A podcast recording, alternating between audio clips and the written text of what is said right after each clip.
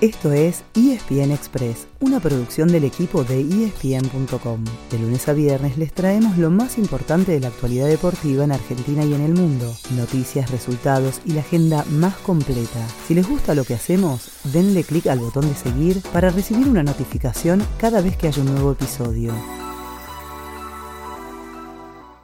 Después de unos días muy intensos, ayer finalmente tuvimos un poco de tranquilidad. Fue un día típico, con muy poca acción, al ser la previa del arranque de una nueva fecha FIFA. Desde hoy hasta el martes que viene, habrá que estar atentos y atentas a lo que pase con las distintas elecciones. Pónganse cómodos, que les contamos todo lo que hay por delante.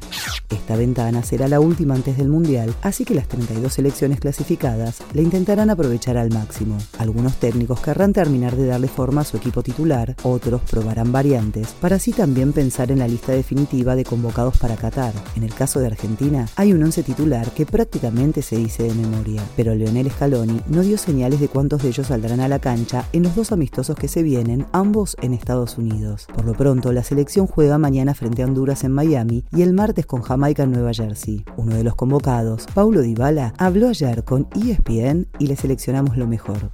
Yo venía justo con, con una carga después de haber jugado tantos partidos seguidos sentía que, no estaba al 100%, que no era necesario arriesgar y después los estudios por suerte salieron que no, que no había nada grave. Siempre es lindo estar acá, como, como lo digo, siempre es un placer ponerse la camiseta de la selección y bueno, ahora más estando tan cerca del Mundial, uno siempre quiere estar y bueno, eh, no, no quería faltar.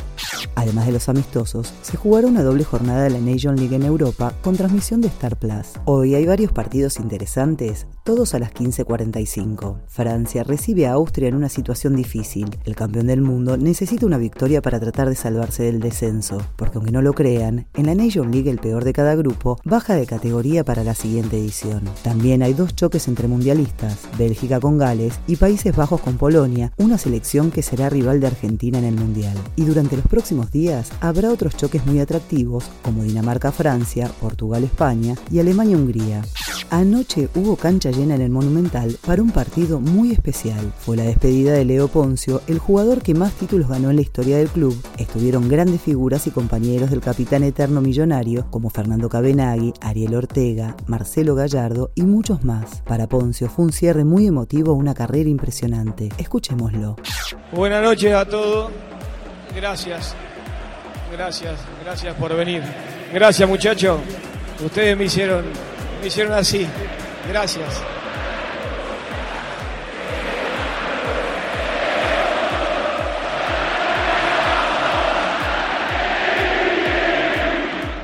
Nos vamos como empezamos, contándoles que hubo poca actividad, pero se vienen grandes eventos por ESPN y Star Plus. Hoy a las 9 de la mañana, los Pumas darán a conocer la formación para jugar con Sudáfrica el sábado. Será el cierre del Rugby Championship y una victoria argentina sellaría su mejor actuación en la historia del torneo. Antes, empezando el viernes, arranca la Labour Cup, o mejor dicho, se despide Roger Federer. Su Majestad dijo ayer que está pensando en jugar dobles y ya se pueden imaginar quién será su compañero. Sí, por supuesto su gran rival durante prácticamente dos décadas, Rafael Nadal. La verdad, no se nos ocurre un mejor cierre.